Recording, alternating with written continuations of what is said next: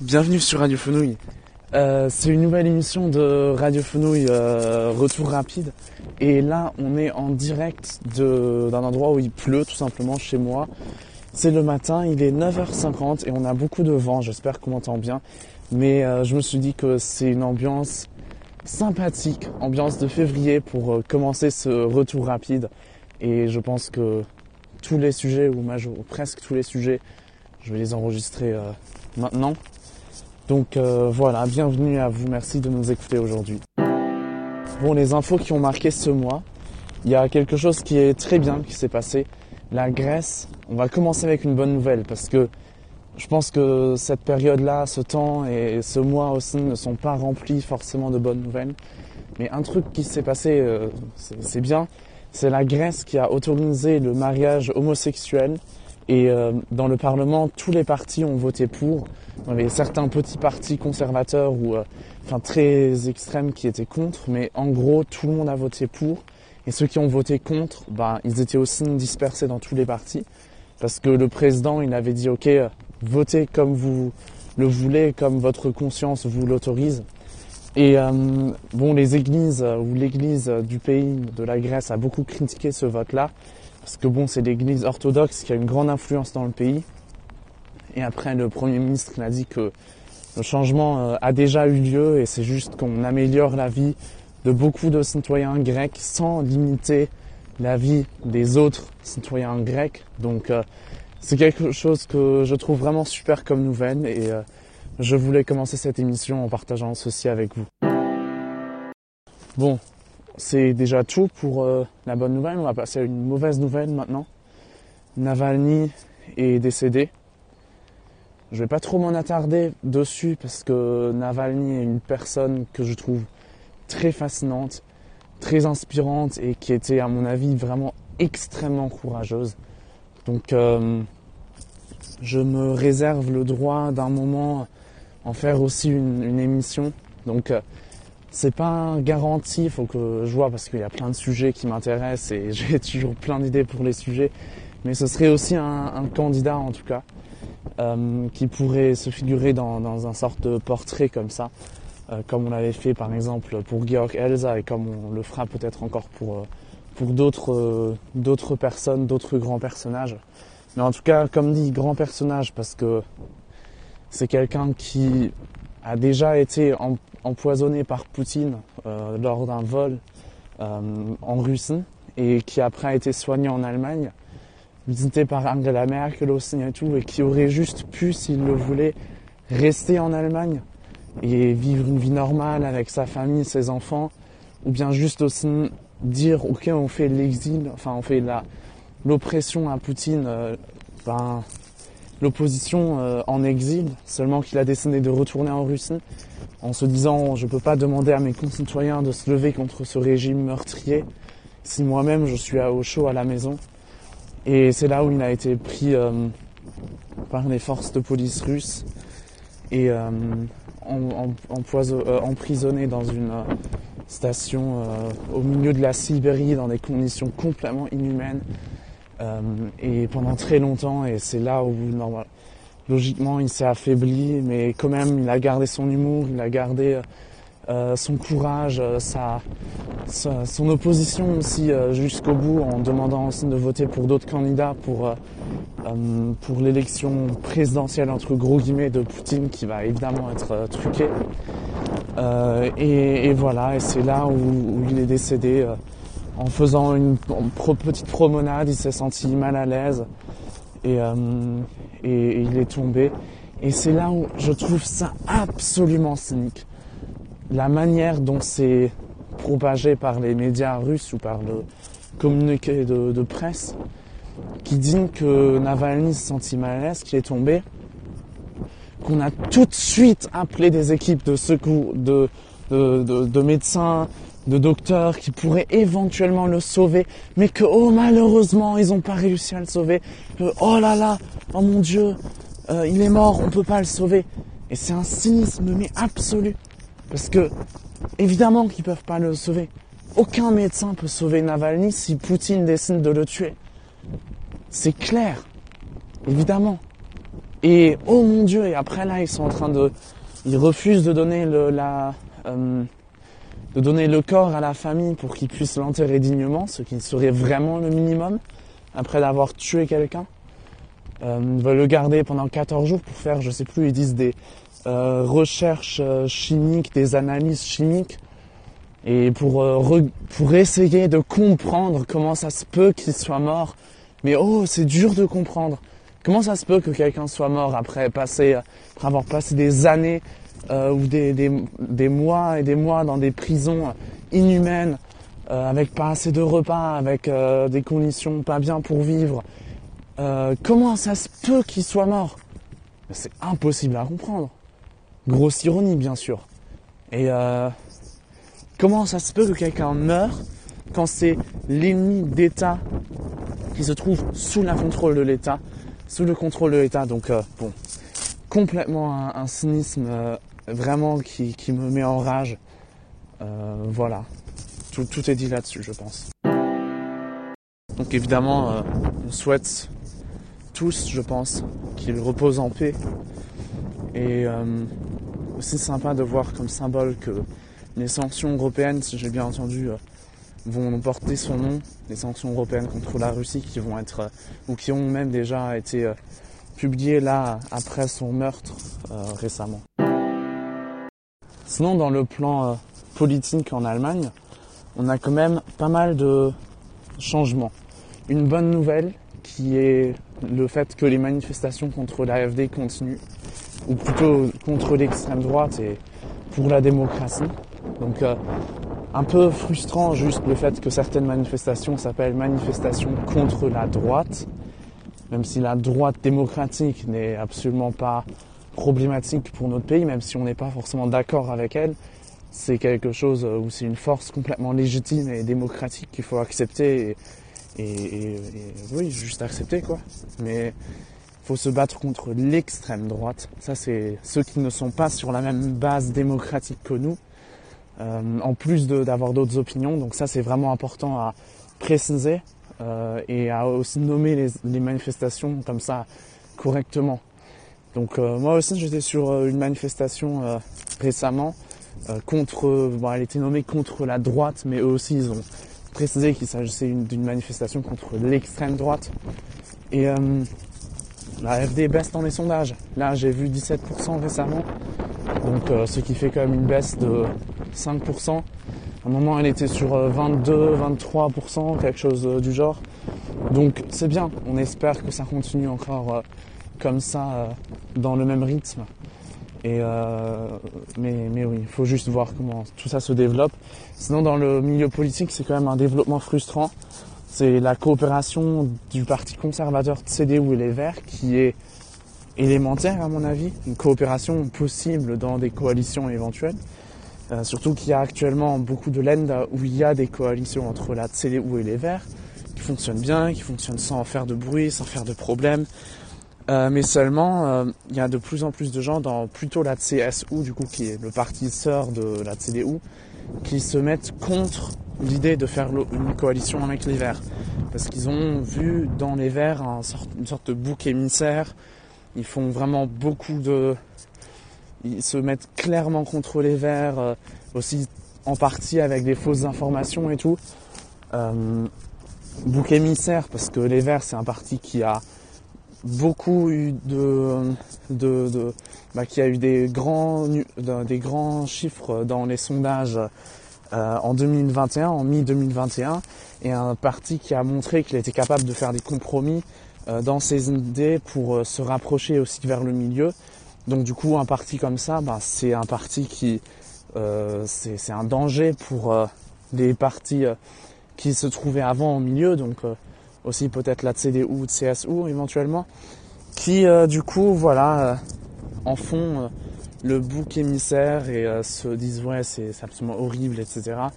Et ça je trouve ça grave de voir en quel point bon qu'on qu ne travaille pas avec la AFD, qu'on ne fera jamais de coalition avec elle, ça c'est normal, logique, important, compréhensible. Mais avec les Verts, entre démocrates, sachant que CDU et Verts et CSU sont des partis qui, bon CSU c'est populiste, mais quand même encore démocrate. Entre démocrates, il faut pouvoir faire des coalitions ensemble. Et ce que Zod a dit de se mettre complètement contre, c'est vraiment problématique. Et Meat, lui, euh, il a un peu changé au sein d'avis. Il a dit ouais, mais on peut encore le faire, mais euh, mais surtout pour des raisons stratégiques, parce que si le FDP, qui est en train de baisser dans les sondages, ne réussit plus de rentrer dans l'Assemblée, et que bon, avec la gauche, de toute façon, la CDU fera pas de coalition, et il y aura plus que le SPD qui reste, et ce serait quand même embêtant dans les euh, dans les euh, quand ils feront les discussions pour la coalition, s'il y a juste une seule option possible pour la CDU, c'est quand même très embêtant pour leur position euh, de négociation. Donc c'est pour ça qu'il a dit ça, mais même je trouve ça frustrant qu'ils prennent ça comme raison et qu'ils ne prennent pas la raison de juste dire bon écoutez bah on est démocrate, on a d'autres avis, mais il faut quand même travailler ensemble. Donc voilà, c'est un peu un peu un peu ça qui, qui pose euh, qui me pose problème en, en, ce moment dans la relation entre les CDU et les Verts. Bon, il y a encore deux trois trucs qui se sont passés euh, ce mois-ci de février. Euh, déjà, on a euh, on a Trump. Trump qui n'est pas président, qui est même pas candidat à la présidentielle des Républicains euh, officiellement élu encore, mais qui gêne ou qui, choque déjà toute l'Europe entière, vous l'avez certainement entendu, avec ces remarques de dire que si les pays de l'OTAN euh, ne payent pas assez, ils seraient prêts à ne plus les défendre militairement s'ils se font attaquer par la Russie, et même à encourager la Russie à faire ce qu'ils y veulent. Donc à les encourager d'envahir les pays de l'OTAN s'ils ne payent pas assez, ou bien ouais, je sais pas, de, les massacrer la population, j'en sais rien, ce qu'ils veulent. Donc du coup, ça peut inclure beaucoup de choses. On peut interpréter pas mal de choses là-dedans. Et c'est absolument choquant parce que, enfin, oui, c'est un homme politique populiste qui, euh, qui, dit sortir de l'OTAN, mais c'est pas du tout ce que pense la majorité des républicains. Euh, et en plus, il ne faut pas oublier que il n'a pas encore gagné. Biden est un président qui, oui, est très vieux. Beaucoup, beaucoup, beaucoup de gens trouvent qu'il est beaucoup trop vieux, mais finiront probablement quand même par voter pour lui parce qu'en face, il y aura Donald Trump. Et en tout cas, s'il y a Donald Trump en face, ils continueront à voter pour lui euh, parce que c'est juste euh, le, choix qu'il faudra faire, même si euh, même s'il est trop vieux, il a quand même eu un bon. Il a l'économie, elle marche bien aux États-Unis. Les, chiffres vont vers le haut. Il y a quand même une bonne amélioration dans la situation du pays, sur ce que j'ai entendu. Donc, quand même, faut pas. C'est pas comme si Trump était déjà élu et au pouvoir, mais juste en faisant cette remarque-là, il a déjà affaibli l'OTAN. Il n'est même plus obligé d'en sortir officiellement Juste le fait que l'OTAN, elle se base sur euh, l'article 5 de la charte de l'OTAN, qui dit que en fait, une attaque sur un des pays sur l'OTAN est perçue comme une attaque sur tous les pays de l'OTAN. Donc après, il n'y a pas marqué comment, enfin, il a dit, dit que les pays doivent euh, aider euh, le pays attaqué à se défendre, mais comment l'aider? C'est pas marqué. C'est théoriquement, on pourrait juste envoyer euh, une, un communiqué de presse qui dit euh, je suis désolé que vous vous êtes fait, fait attaquer. Je vous espère, euh, je vous souhaite bonne chance pour euh, votre combat contre l'agresseur. Et c'est tout. Mais on dit tous et on, imagine tous que ça inclut aussi de l'aide militaire. Et du coup, ben, c'est pour ça que la, euh, la, la Enfin, c'est pour ça qu'on ne se fait pas attaquer, parce que les pays savent qu'ils en auront affaire avec toutes les armées européennes, ou beaucoup d'armées européennes, plus l'armée américaine, qui est quand même la plus puissante, avec la plupart des bombes atomiques, etc.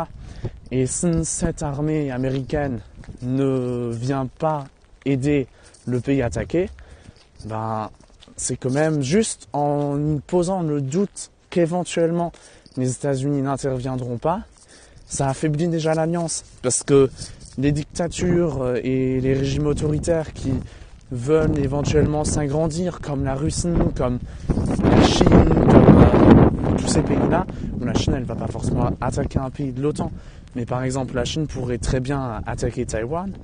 Et dans ses calculations, la Chine, elle réfléchit quelle est la probabilité que les États-Unis interviendront militairement. Et s'il y a un président comme Donald Trump qui est très isolationniste, bah dans ce cas-là, si on fait le calcul, on voit bien que la, enfin, c'est moins probable qu'il intervienne et dans ce cas-là, c'est plus probable que Taïwan se fasse attaquer, c'est plus probable que la Lituanie, l'Estonie et la Lettonie se font attaquer. D'ailleurs, c'est, il y a juste un tout petit peu de, de, de terre qui sépare euh, Kaliningrad avec euh, la Biélorussie. Donc, euh, pour défendre ces trois pays baltes, ce serait pas très simple, en fait, de les défendre. Donc voilà, c'est juste en mettant le doute sur l'action des États-Unis en dehors de leur territoire ou euh, en bloquant aussi les aides pour l'Ukraine qui en a nécessairement besoin pour se défendre contre l'agresseur russe, bah, en bloquant ces aides-là aussi, on, montre, que les États-Unis ne s'intéressent plus euh, à la politique ou s'intéresseraient peut-être moins à la politique internationale et euh, sont plus isolationnistes. Et tout ça, ça va juste aller aider les puissances qui veulent prendre la première place au monde ou bien qui sont prêts à tout détruire pour euh, avoir plus de puissance et d'influence. Et c'est des régimes qui sont dictatoriaux comme la Russie et comme la Chine. Donc euh, finalement, euh, ce que Trump dit, ça profite selon moi surtout à ces deux pays-là, tout comme à l'Iran, à la Corée du Nord, etc. Donc c'est pour ça, c'est vraiment problématique. Par contre, il y a quand même une nouvelle qui est beaucoup plus détendue et moins stressante. Quelque chose qui s'est produit en Finlande où le pays a voté pour un nouveau président. Et donc en Finlande, le président, c'est pas celui qui a le plus de pouvoir dans le pays. Donc euh, euh, c'est pas la personne la plus importante. Euh, enfin, c'est pas la personne qui décide de la politique intérieure, etc., etc. Mais c'est quelqu'un qui est voté directement par le peuple et qui déjà qui représente déjà le pays à l'extérieur, mais qui est aussi le chef des armées et qui s'occupe un peu de la politique étrangère et notamment qui a amené la Finlande dans l'OTAN récemment. Et, et du coup, ben là, il y avait une première, un premier tour avec les élections et bonne nouvelle, le candidat d'extrême droite n'a pas passé le second tour. Donc là, il y avait un tour entre un conservateur et un vert. Et euh, vraiment sur l'aide à l'Ukraine, sur l'OTAN, sur, euh, j'en sais rien, beaucoup, beaucoup, beaucoup de sujets, ils étaient complètement pareils, deux candidats démocrates. Et, euh, et après, à la fin, ben, c'est le candidat conservateur qui a gagné, mais bravo, ben, bravo à lui du coup. Et c'est vraiment juste dans les détails que ces candidats-là se différenciaient. Par exemple, le candidat conservateur, il me semble, avait dit qu'en cas de conflit, il autoriserait euh, que des bombes nucléaires américaines survolent le territoire finlandais. Et par contre, le candidat vert, il avait dit que lui, il se verrait aussi euh, participer à une manifestation pour le climat. Et le candidat conservateur, lui, il avait dit non, mais par mon, par euh, mon poste en tant que président, je ne pourrais pas faire ça. Donc voilà, c'est que dans des détails qui se différencient. Donc c'était vraiment une élection pour une fois comme elle devrait être, dans lesquelles on n'est pas complètement stressé euh, en, regardant la télé et les résultats. Et d'ailleurs, l'Hongrie, qui est le dernier pays à ne pas encore avoir autorisé par le Parlement l'entrée de la Suède à l'OTAN, avait dit qu'elle allait le faire lundi. Donc euh, à voir si tout ça se produit euh, vraiment, parce que ça fait longtemps que l'Hongrie, euh, avec la Turquie, mais la Turquie a accepté récemment, ça fait longtemps que la Hongrie fait retarder l'entrée à l'OTAN de, la Suède, mais on verra, il faut, voir si vraiment ça fonctionnera et s'ils le feront passer là lundi prochain. Et s'ils le feraient, ce serait vraiment une très très bonne nouvelle pour l'Europe, pour les démocraties, pour les États-Unis, l'Union Européenne, l'OTAN. Et un très mauvais jour pour euh, Poutine. Et ça me ferait très plaisir. Bon, Parlant encore de Poutine, Poutine, il a eu aussi, on parle beaucoup de Poutine là, mais il a beaucoup de choses, euh, beaucoup de choses à dire sur lui. Au début de ce mois, il a aussi fait quelque chose euh, très intelligent pour lui, avec une sorte de idiot utile. Je ne sais pas si ça se dirait vraiment en français, mais en allemand, on pourrait le dire en tout cas. Euh, quelqu'un qui naïvement se rend au service de quelqu'un d'autre, qui en profite tout simplement. Euh, quelqu'un qui était très fier, un conservateur d'extrême droite absolu, qui était même trop d'extrême droite euh, pour euh, Fox News qui l'ont viré.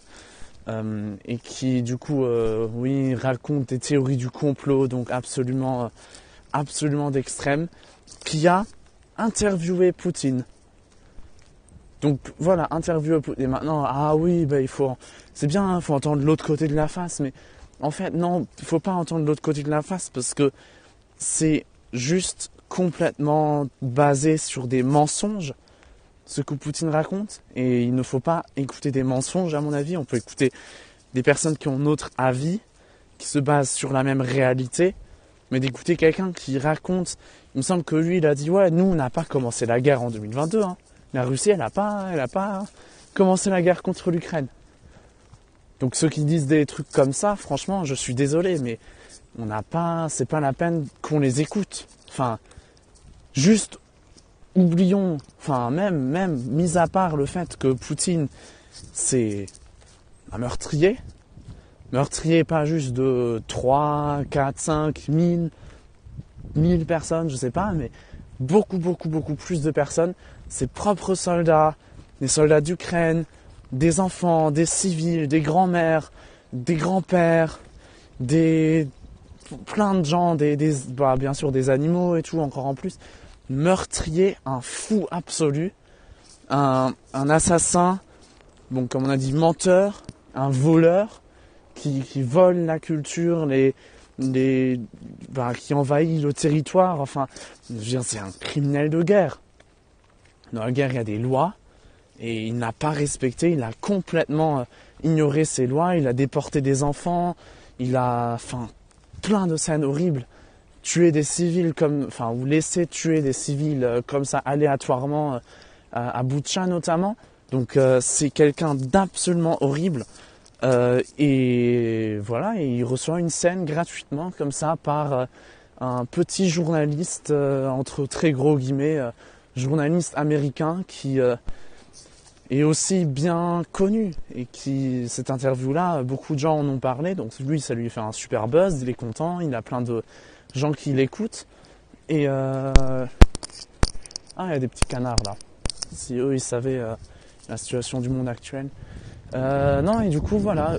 Lui il est super content Poutine euh, donc cette personne là est aussi super contente d'avoir eu son interview mais après, euh, c'est juste donner la scène à quelqu'un d'absolument horrible euh, pour qu'il puisse raconter pendant deux heures euh, sa version de l'histoire, entre guillemets, une leçon d'histoire entre qui durait 30 minutes ou quoi que ce soit. Donc vraiment inadmissible. Et pour mettre tout ça, en, pour corriger toutes les fausses informations de cette vidéo, à mon avis, on peut en faire un podcast de, 4-5 heures. Euh. Donc euh, bon bref, en tout cas, vraiment absolument affreux de voir qu'il y a eu cette interview et que beaucoup beaucoup de gens l'ont écouté et peut-être aussi lui croient ce qu'il est raconté dans cette interview là. Mais après, toujours le problème aussi des médias, donc euh, moi j'en fais partie là, est ce que j'en parle, parce que c'est quand même intéressant et important de savoir, mais de l'autre côté, on lui donne juste encore plus de visibilité, c'est pour ça, Bon, je vais pas vous dire euh, forcément le nom de la personne qui a euh, qui a fait cette interview, même si vous pouvez retrouver rapidement sur internet en soi, mais euh, il faut quand même regarder à ne pas trop donner de visibilité à tout ça, parce que s'il n'y avait pas eu de visibilité, le problème il serait beaucoup moins grand aussi. Dernière information, en tout cas pour l'instant, quelque chose qui s'est passé au El Salvador. El Salvador, un pays qui à l'époque était connu pour son taux de criminalité et son taux de gang, etc., vraiment très très haut. apparemment on pouvait pas forcément aller d'un quartier à l'autre paisiblement parce qu'il y avait des gangs qui se combattaient dans un quartier qui était ennemi avec d'autres et tout et tout. Donc euh, vraiment affreux pour y vivre à l'époque. Et après il y a Bukele qui a été élu un président, euh, bah, le président actuel d'El Salvador, qui euh, est très jeune et très différent des autres hommes politiques apparemment, et qui a réussi à vraiment baisser la criminalité dans le pays. Donc maintenant, quand on est au El Salvador, on n'a plus peur de se faire euh, tuer ou, euh, ou j'en sais rien euh, par les membres du gang.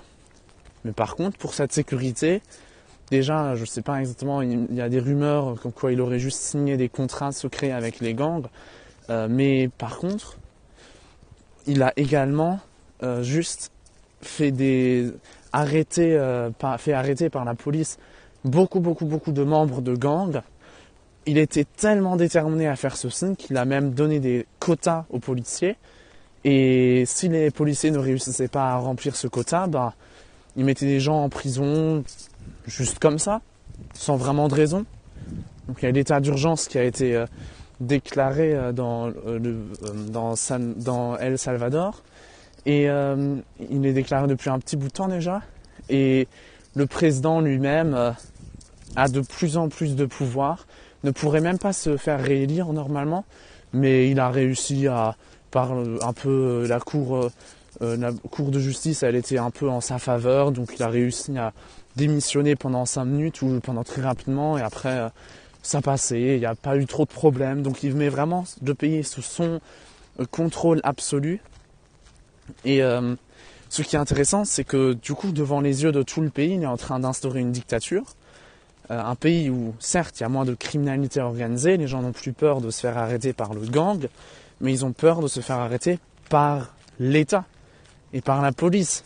Ils ont plutôt peur de, de l'État, mais quand même, c'est étrange et intéressant à voir parce que il est très populaire quand même. Les gens, ils l'aiment bien. Et voilà, c'est intéressant. Et après, il se nomme le dictateur cool, et, etc., etc.